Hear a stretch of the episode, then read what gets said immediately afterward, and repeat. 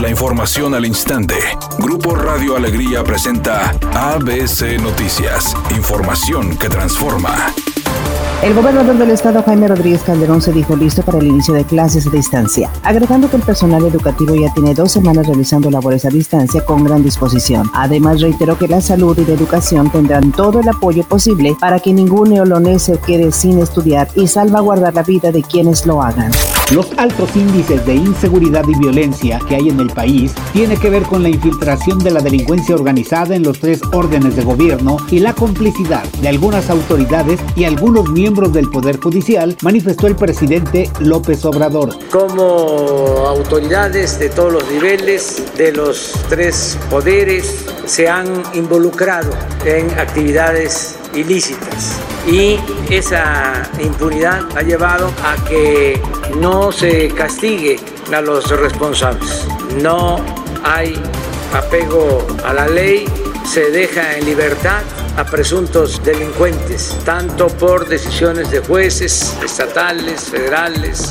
Una fuerte explosión en un almacén de explosivos y gasolina en la zona del puerto de Beirut sacudió este martes la capital libanesa. Así lo informaron las autoridades a través de un comunicado que indicaron que la explosión generó una enorme onda expansiva que se pudo sentir en toda la capital desde varios kilómetros de distancia y precedida de un incendio de un hangar de silos de trigo del puerto. De acuerdo con reportes de la Agencia Nacional de Noticias, hay heridos y grandes daños en las viviendas y vehículos en los alrededores, sin confirmar la causa de la explosión y si hay víctimas. La Embajada de México en Líbano activó las líneas para los mexicanos que se encuentran en situación de emergencia o necesitan protección por esta gran explosión y puedan ser atendidos de inmediato. Por su parte, el embajador de México, José Ignacio Madrazo, comentó que el estallido se pudo sentir a 10 kilómetros de donde sucedió y aclaró que el personal de la embajada se encuentra bien.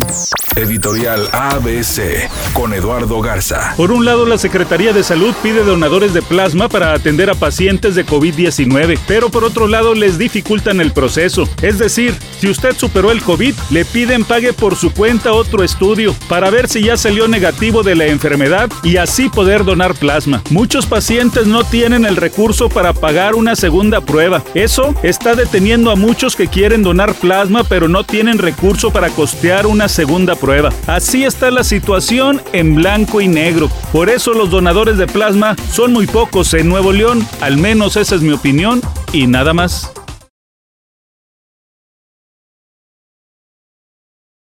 Esta mañana en el campamento de Tigres hubo novedades respecto al partido que tendrán Tigres este próximo jueves ante los Cholos de Tijuana. Y es que el refuerzo uruguayo Leo Fernández alineó como titular en el Interescuadras que realizó esta mañana Ricardo el Tuca Ferretti. Leo haría la dupla con André Pierre Gignac en la delantera de Tigres, mientras que el chileno Eduardo Vargas iría a la banca.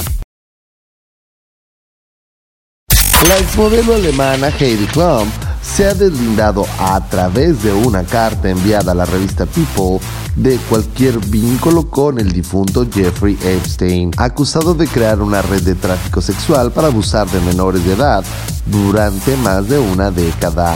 Los documentos judiciales que salieron a la luz el pasado viernes la señalan como una de las pasajeras de sus jets privados.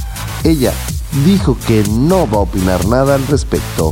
Hay un accidente en la avenida Manuel L. Barragán y Paseo de los Sauces hacia el sur en el municipio de San Nicolás. Otro percance se reporta en la avenida San Nicolás y avenida de la Juventud en el mismo ayuntamiento. Recuerde respetar los señalamientos de velocidad y no utilizar su celular mientras conduce.